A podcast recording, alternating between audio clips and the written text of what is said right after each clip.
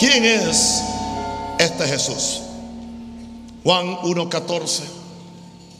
Y aquel verbo fue hecho carne y habitó entre nosotros y vimos su gloria. Ahí vamos a enfatizar hoy. Y vimos su gloria. Y vimos su gloria como del unigénito del Padre, lleno de gracia y de verdad. Yo declaro que la palabra que sale de mi boca no vuelve atrás vacía, sino que engendrará fe en los corazones. Jesús, el resplandor de la gloria de Dios. Estamos hablando de quién es este Jesús. Siempre que enseñamos por fuerza, tenemos que ir al principio de todo que está siempre en Génesis. Como consecuencia del pecado, el hombre perdió la gloria de Dios. Romanos 3:23 dice, por cuanto todos pecaron y están destituidos no solamente del cielo, sino de la gloria de Dios.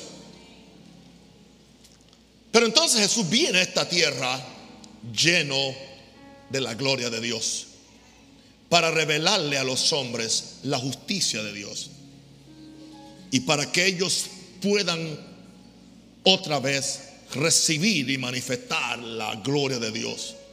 Estamos aquí para manifestar la gloria de Dios. En el pasado Dios había manifestado su gloria en diferentes maneras. Pero ahora toda la gloria de Dios viene envuelta en la humanidad del hombre Jesús. Para que nosotros los hombres y mujeres también podamos ser participantes de esa gloria. Levante las manos y adore la gloria de Dios. Muéstrame tu gloria. Quiero ver tu gloria. Dile, quiero ver tu gloria. Dile, quiero ver a Jesús. Quiero conocer a Jesús. Diga, diga, quiero conocer a Jesús en la dimensión de la gloria. Cuando hablamos de la palabra gloria, es peso, es brillo, es majestad, es resplandor, es belleza, es dignidad, es abundancia, es honor, son riquezas. Todas esas palabras en el original hebreo de la Biblia, del Antiguo Testamento, donde aparece la palabra doxa, D-O-X-A, doxa. Tanto así que nombré a una de mis nietas doxalis. Peso, brillo, majestad, resplandor. Cuando usted oye la palabra gloria, piense en todas esas riquezas de conocimiento que le he dado con todas estas definiciones. Piense en eso, no piense simplemente en algo emocional que puede pasar en un momento. Es algo más que eso. Y vamos a ver entonces un poquito acerca de este tema. El Dios eterno habita en luz inaccesible. Nos dice 1 Timoteo 6, del 14 al 16, el Dios eterno, el Padre. Recuerde que somos trinitarios. Esto no es un invento de la iglesia católica, como dicen los, los, los Jesús solo. Esta es la palabra de Dios. Hay un Dios Padre, hay un Dios Hijo y hay un Dios Espíritu Santo. Siempre que la gente quiere atacar una doctrina, enseguida se la achaca a Roma, porque viven con ese síndrome de, de miedo a todo lo que es católico. Esto no tiene que ver nada. La Trinidad no tiene que ver nada con, con Roma ni con Constantino. Encontramos al Dios Padre en el, en el, en el, en el bautismo de Jesús hablando desde el cielo. Al Hijo está en el agua siendo bautizado y el Espíritu Santo cayendo sobre Jesús. Los que niegan la Trinidad tendrían que admitir que Jesús entonces estaba haciendo un hecho como un ventríloco, hablándose él mismo, contestándose. Los que niegan que hay un Dios Padre, Dios Hijo Dios Espíritu Santo.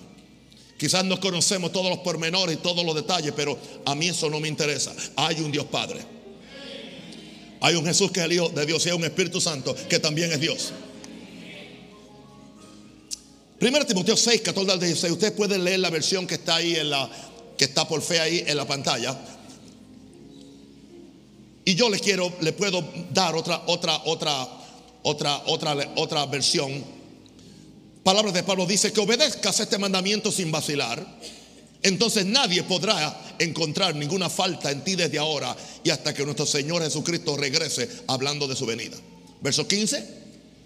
Ok, mire esa versión, pero escucha lo que estoy diciendo. Pues en el momento preciso, Cristo será revelado desde el cielo por el bendito y único Dios Todoporoso, el Rey de todos los reyes y el Señor de todos los señores.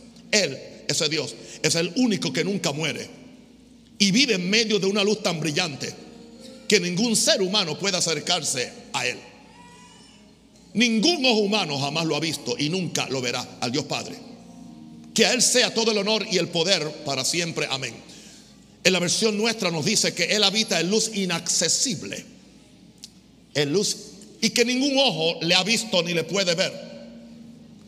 Por razón de lo que... Así que la gloria, básicamente, lo que hace es ocultar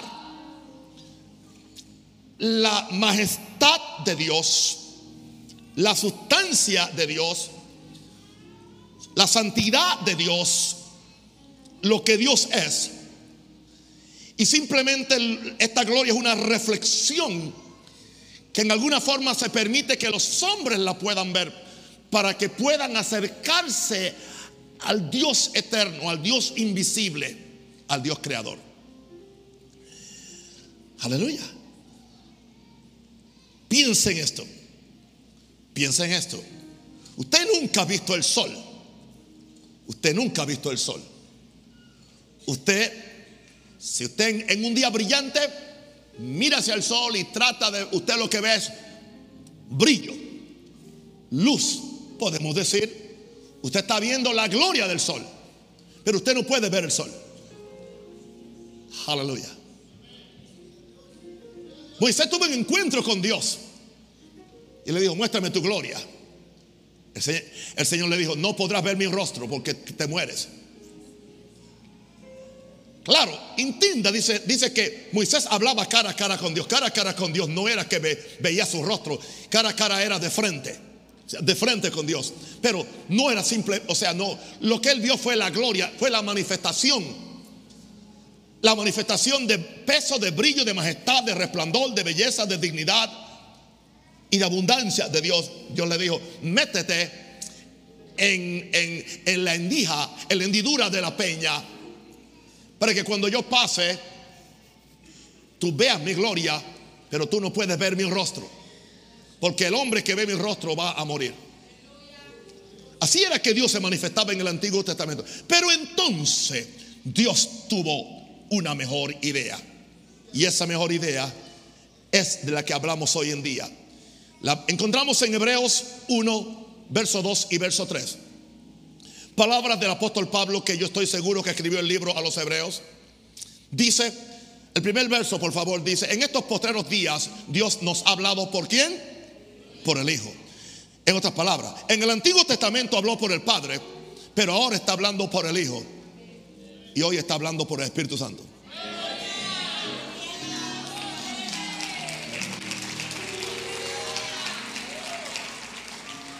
Posteriores días nos ha hablado por el Hijo, a quien constituyó heredero de todo y por quien asimismo hizo el universo. Verso 3, por favor. El cual, Jesús, Jesús, siendo el resplandor de su gloria. Por eso dice la Biblia, y vimos su gloria. Aquel verbo se hizo carne y vimos su gloria. Él vino a manifestar la gloria de Dios y a manifestar a Dios en una forma que nadie muera y nadie sea consumido. Y pudiéramos ver una manifestación de Dios en un hombre, en carne, una con la cual nosotros pudiéramos relacionarnos. ¿Están conmigo, hermanos? Aleluya. El cual siendo el resplandor de su gloria y algo más. Dice que Jesús es la imagen misma de su sustancia. Usted no puede ver la sustancia de Dios Padre, pero entonces puede ver la imagen. Jesús es la imagen. Por eso es que Jesús es todo lo que tú necesitas, aleluya. Por eso nadie conoce al Padre si no conoce al Hijo. Y nadie puede ir al Padre si no pasa por el Hijo. Alguien diga aleluya. Estamos hablando de Jesús. siendo el resplandor de su gloria y la imagen misma de su sustancia. Y hablando de este glorioso Jesús. ¿Y quién sustenta todas las cosas con la palabra de su poder? Habiendo efectuado la purificación de nuestros pecados, por medio de sí mismo se sentó a la diestra de la majestad de las alturas. Esteban lo vio. Esteban no pudo definir al Padre, pero pudo definir al Hijo. Dice que mientras lo apedreaban, dice que los cielos fueran abiertos y él vio la gloria de Dios y a Jesús sentado a la diestra del Padre. Lo que él vio posiblemente es el mismo sol que tú ves y no puedes mantener tus ojos porque te quedas ciego. Él vio a Jesús. Interesante. Ver, o sea, esa, esa gloria, esa majestad, esa sustancia eterna, invisible, eterna, majestuosa milagrosa, sobrenatural, y el Hijo al lado, con toda su humanidad, con los huecos en las manos y en los pies. Aleluya. Tan humano como tú. Y tan humano como yo. Pero tan divino como el Dios. Pero entonces en Jesús están todos los atributos de la deidad. Porque en Él habita corporalmente toda la deidad en él. ¿Cómo es posible que un Dios tan grande y tan portentoso pudo meterse en un cuerpo? En el cuerpo de Jesús. Dice que en él habita corporalmente toda la deidad. Pero ahora le voy a sorprender con esto. Si usted puede creer eso, entonces usted puede creer ahora que también ahora la deidad en, en Jesucristo. Si Dios está en Jesús y ahora Jesús vive dentro de ti, toda esa gloria y esa deidad está viviendo dentro de ti, en tu espíritu.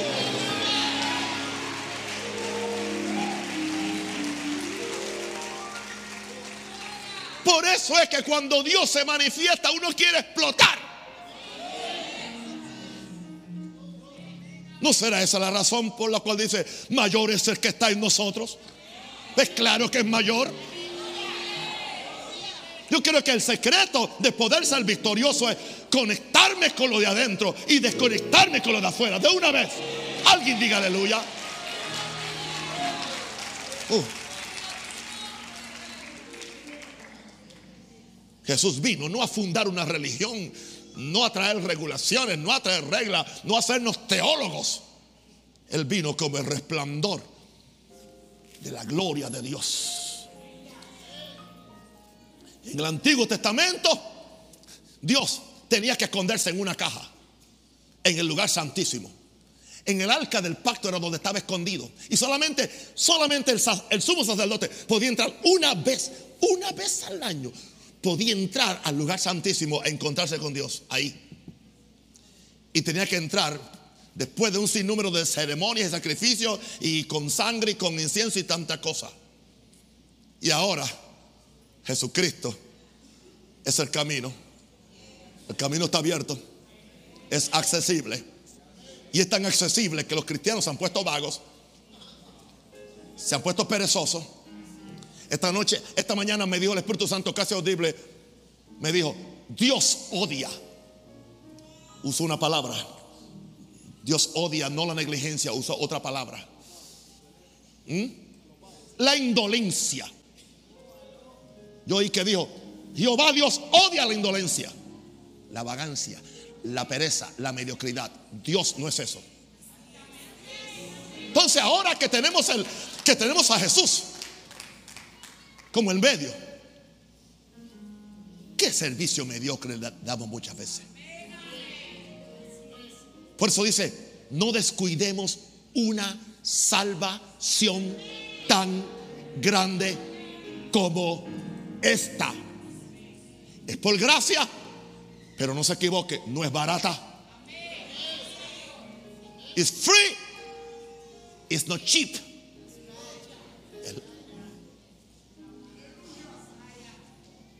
Jesús vino como el resplandor de la gloria de Dios. No solamente eso, Jesús nos dio el ejemplo de que para manifestar la gloria de Dios hay que vivir para la gloria de Dios.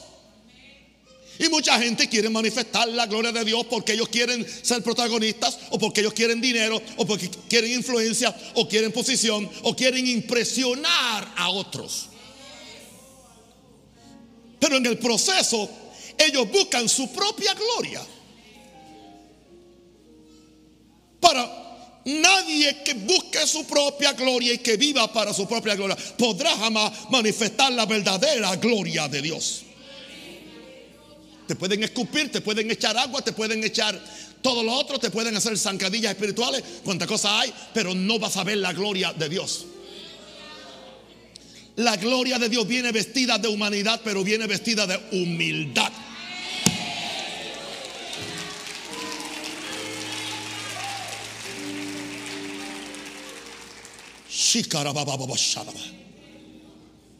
Hay personas que ayunan 40 años porque quieren el poder y la gloria de Dios y cuando salen de los 40 días son más, son más antipáticos que el primer día.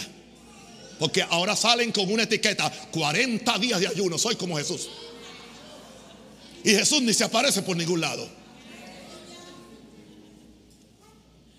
Juan 7, 18.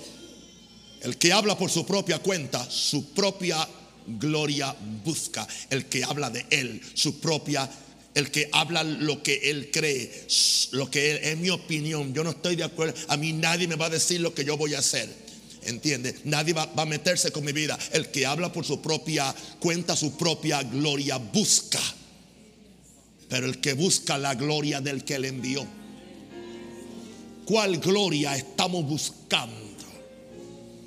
Hay gente que andan buscando su propia gloria y quiere ministrar para su propia gloria y quiere ser visto para su propia gloria. Dios nos bendiga y Dios nos guarde. El Señor busca verdaderos adoradores, no verdaderos, no verdaderos simuladores. Que le adoren en espíritu y en verdad. Y que se escondan tras la cruz de Jesús. Que se metan en la, en la, en la, en la hendidura de la peña que se metan en las heridas de Jesús y que simplemente ellos no, ellos no busquen protagonismo, no busquen ser vistos, oídos, sino que simplemente Jesucristo sea exaltado. Adore a Jesús, adórele, adórele, adórele, adórele, adórele.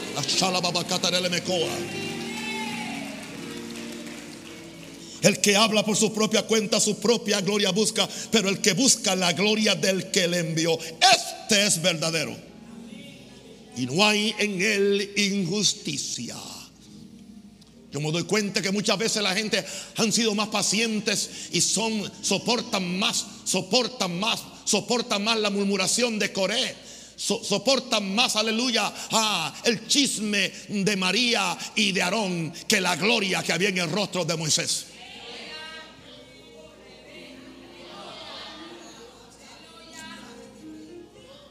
Pues cada uno es atraído por lo que Él es.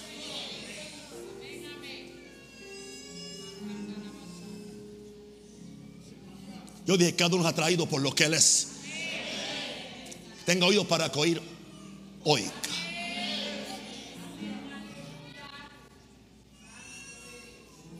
Yo veo aquí personas orando, hombres y mujeres orando, que están buscando a Dios, que están buscando la palabra, que están buscando, están en cada ayuno, están en cada lugar, están haciendo la voluntad de Dios. Nunca me han traído un bochinche.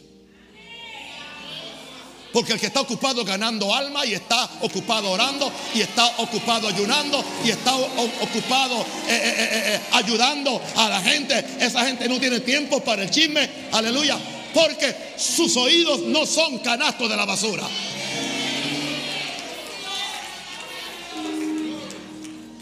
Cada uno atrae lo que él es.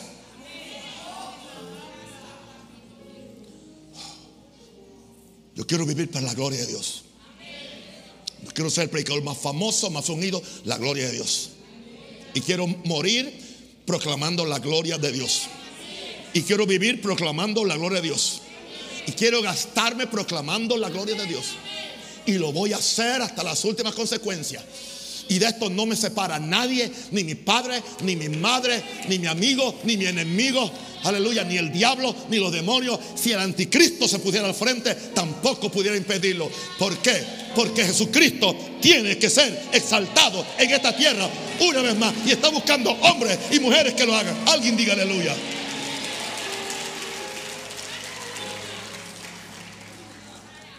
Y vimos su gloria. Y vimos su gloria. Y vimos su gloria. ¿Se acuerdan la primera vez que Jesús hizo la señal? Que Jesús convirtió el agua en vino, dice, y vimos su gloria. Dice, este principio de señales hizo Jesús y vimos, o sea, cuando Jesús manifiesta un milagro, es su gloria. Cuando tú no tenías dinero para pagar tu alquiler y alguien, Dios usó a alguien para que te ayudara, tú viste la gloria de Dios. Cuando tú tenías alguien enfermo en tu familia y Dios lo sanó, tú viste la gloria de Dios. Gloria a Dios, aleluya. Cuando tú estabas decaído o cualquier cosa y Dios te levanta, viste la gloria de Dios. ¿Qué se le dijo? ¿Qué se le dijo a, a Marta? No te he dicho que si creyeres verás la gloria de Dios.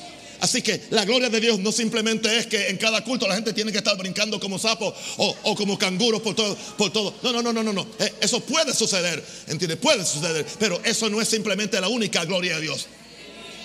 Usted hoy, en esta mañana, usted está en una atmósfera donde está que la gloria de Dios.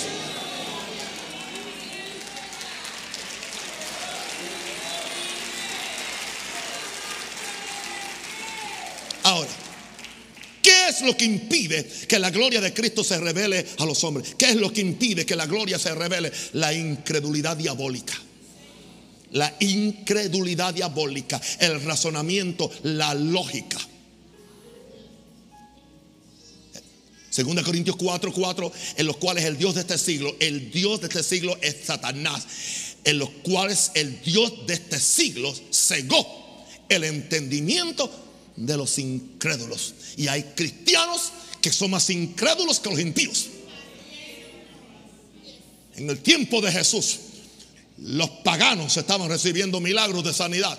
Los paganos estaban recibiendo resurrección de muertos. Y la gente de la iglesia simplemente estaban criticando porque Jesús lo hacía en el día que a ellos no les gustaba. O porque Jesús lo hacía y no ellos. Hay gente que cree en los milagros solamente cuando ellos los hacen.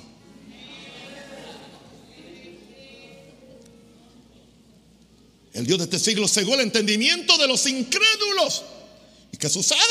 Cuando se ciega la mente, se ciega el entendimiento, dice, para que no les resplandezca la luz del Evangelio.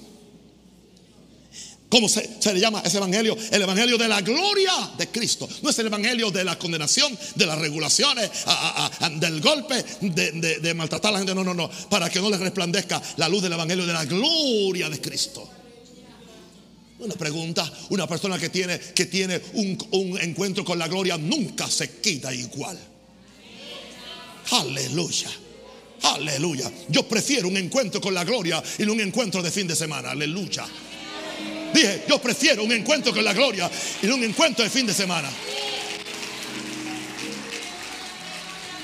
Una pregunta, una pregunta, una pregunta. ¿Usted se descarrió Pablo alguna vez? ¿Se enfrió Pablo alguna vez? ¿Dejó Pablo a Jesús alguna vez? ¿Cayó en un pecado de estos eh, que son tan normales hoy en Nunca.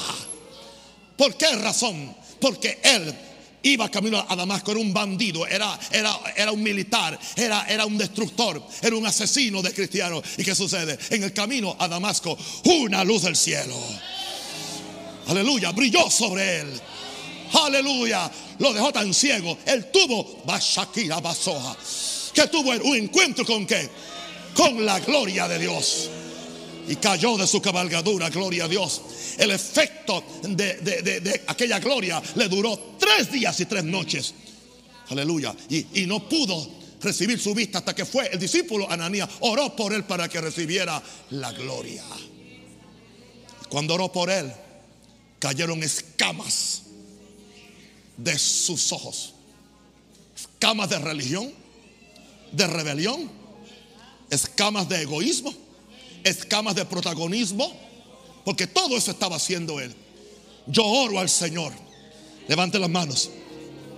Que yo empezando por mí, tengamos un encuentro con la gloria la gloria, diga la gloria, que la gloria de Dios se manifieste, que Jesucristo manifieste su gloria sobre esta iglesia y que se nos caigan las escamas de religión, de crítica, de bochinche, de contención, de rebelión y todo aquello que es parte del viejo Adán para que podamos ser instrumentos en Panamá, en Latinoamérica, para llevar la gloria de Dios. Alguien haga algo. Oh.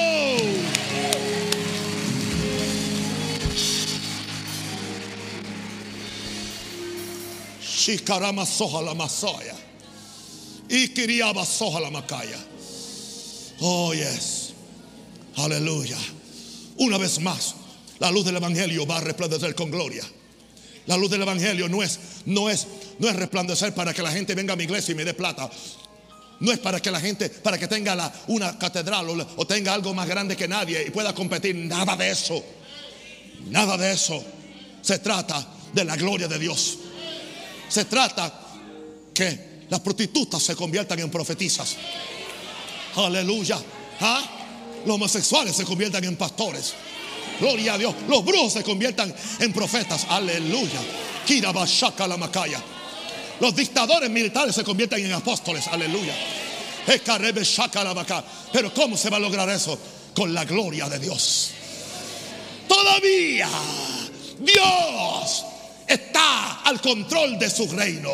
Todavía Dios está al control de su iglesia. Todavía Dios va a levantar gente que tú no has pensado para hacer grandes portentos, grandes maravillas y grandes cosas. Y te profetizo algo, los que hoy son, porque ellos creen que son, viene un tiempo cuando dejarán de ser para que se levanten los Pablos, los Pedros, los Elías, los hombres y mujeres de Dios que van a llevar este evangelio a los cuatro rincones hasta las últimas consecuencias. Alguien diga aleluya. Aplauda si quiere haga algo.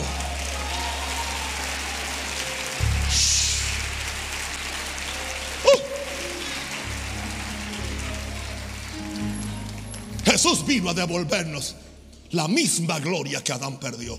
No una gloria inferior, no una gloria de segunda mano, la misma gloria. Por eso yo no tengo que ir donde María ni donde Pedro, voy donde Jesús. Directamente. Para que ir donde la mamá si tengo al hijo. Mentira. Juan 17, 22, 24. Juan 17, 22, 24. Juan 17, 22, 24. La gloria que me diste. Está Jesús hablando con su papá en el cielo. La gloria que me diste. O sea, que él tenía gloria. Que el Padre le dio. Yo les he dado a mis discípulos para que sean uno, para que estén unidos. ¿Sabe? El que no está unido iglesia es porque está sin gloria. Podemos tener diferentes opiniones, podemos tener diferentes posiciones aún proféticas, pero si tenemos la gloria de Dios, estamos unidos los unos con los otros. Y no estamos para destruir a nadie o para tumbar el kiosco al otro. Santo el Señor. La gloria que me diste yo les he dado para que sean uno. Así como nosotros somos uno. Está hablando con el Padre. Mira, yo en ellos, tú en mí, para que sean perfectos en unidad. Para que el mundo conozca que tú me enviaste y que los has amado a ellos como también a mí me has amado. Padre, aquellos que me has dado, quiero que donde yo estoy, también ellos estén conmigo para que vean mi gloria que me has dado, porque me has amado desde antes de la fundación del mundo. ¿Qué le estaba diciendo Jesús al Padre? Yo quiero que la gloria, yo quiero una iglesia gloriosa, sin mancha, sin arruga. Pero Dios tiene que depurar mucho escombro y sacar mucha basura y sacar mucha religión y sacar mucho egoísmo y sacar mucha mentira y mucho pecado para que la gloria de Dios una vez más se manifieste sobre nosotros. Wow. Y esto nos lleva entonces, si Él nos va a dar su gloria, a que el misterio de las edades tiene que ser revelado para que lleguemos a la única perfección posible. Gente que quieren santificar la gente a palos, quieren santificar la gente con reglas, con regulaciones, con seminarios, con encuentros, con retiros o con lo que sea, son buenos para fellowship y coinonía, pero el cambio lo trae Jesús. En Colosenses 1, 26 al 28, ahí está el misterio de las edades que tiene que ser revelado para que lleguemos a la única perfección posible.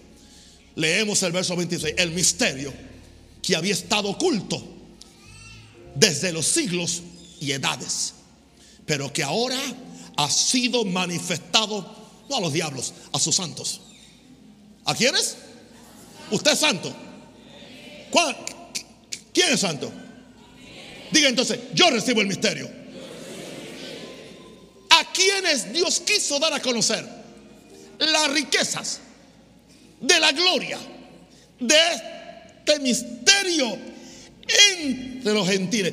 ¿Cuál es ese misterio que es Cristo dentro de vosotros? La esperanza, la expectación la visión, el sueño de gloria que cada persona ha tenido adentro, porque el hombre fue hecho para cargar la gloria de Dios. Y hasta que no reciba esa gloria, estará incompleto e insatisfecho. Y miren lo que dice el verso 28, y esto es para los predicadores. Escuchen bien, a quien anunciamos. ¿A quién anunciamos? ¿Cómo lo hacemos? Amonestando a todo hombre y enseñando a todo hombre en toda sabiduría a fin de presentar perfecto en Cristo Jesús a todo hombre. La perfección no es en ti, sino que es en Cristo Jesús. Concéntrate en Jesús, recibe la revelación del misterio escondido desde las edades. Es Cristo en ti la esperanza de gloria. Recibe a Jesús en este, en este día si no lo tienes. Y si lo tienes, aleluya, reconcíliate con Él. Haz algo. Eh, si lo has ofendido, pide el perdón y permite que de adentro de ti empiece a salir la luz de la gloria de Dios. Y empiece a salir, aleluya, la santidad, la justicia que necesita para que el mundo vea a Jesús en ti. Pero para esto hay un proceso. Y es una transformación progresiva. De la cual nos habla Pablo en 2 Corintios 3:18. Hay una transformación progresiva. Esto no viene automáticamente. Esto no viene eh, jugando la religión o jugando la iglesia. Esto viene haciendo un acto muy importante, de acuerdo a 2 Corintios 3:18. Por tanto, nosotros todos, mirando cara a cara descubierta, sin hipocresía, sin simulaciones. No, tienes que renunciar a todo eso. Mirando a cara descubierta, te quita el velo ese de hipocresía y tanta cosa que tienes. Me lo quito. Simulando una cosa al frente del apóstol y otra detrás.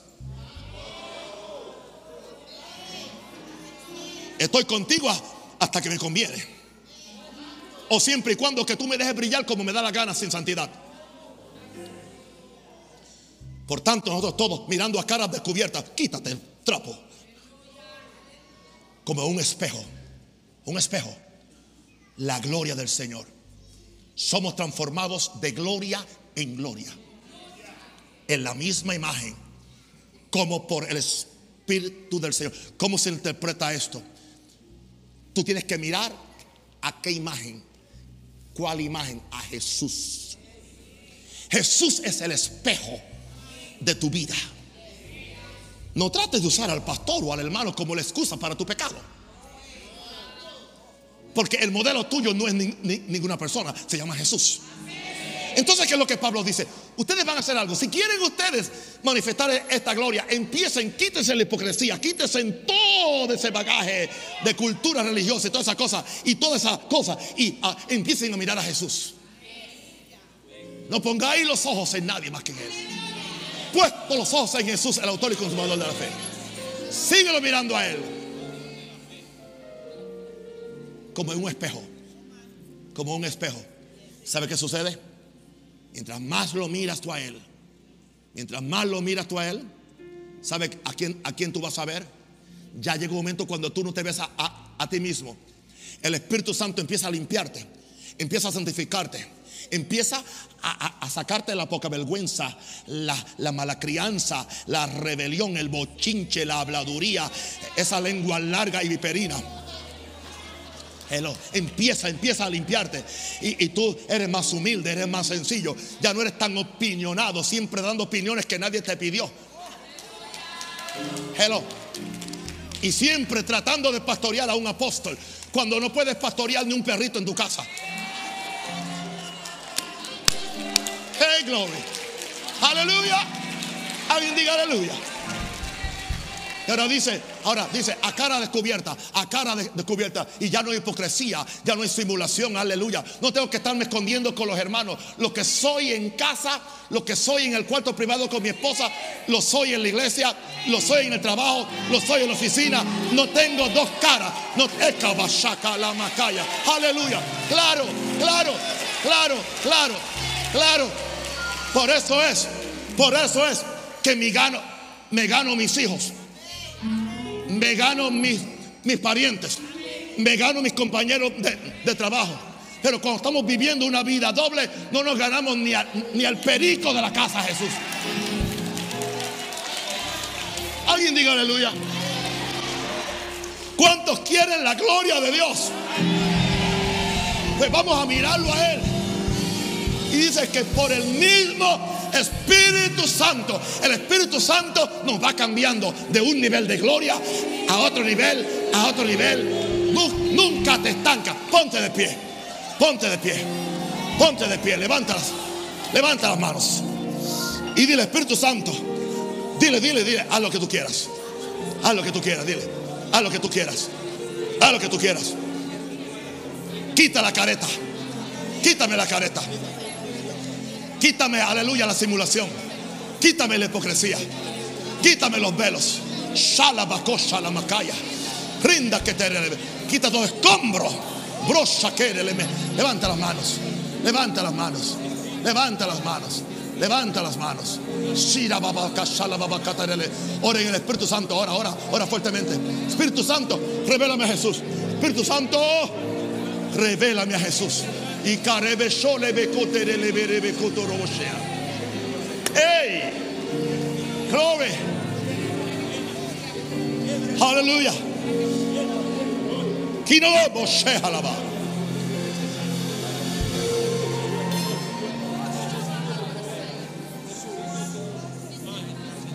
Porque yo oro. Porque estoy en cada ayuno. Porque estoy oyendo el mensaje no para, para criticarlo, sino para recibirlo. Porque estoy viviendo esta, esta vida de negación. Aleluya. Hasta que Cristo se ha formado en mí. Y se ha formado en ustedes. Aleluya. Esta es una iglesia por la cual yo me desvelo. Me desvelo por ustedes. Orando por ustedes. Y nadie me quitará esta gloria. Es mi deseo presentarle a Jesús una novia santa.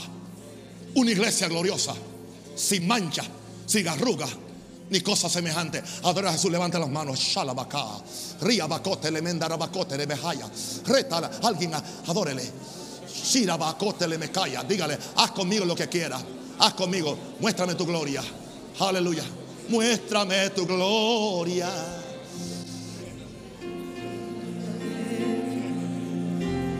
Yes, cántalo.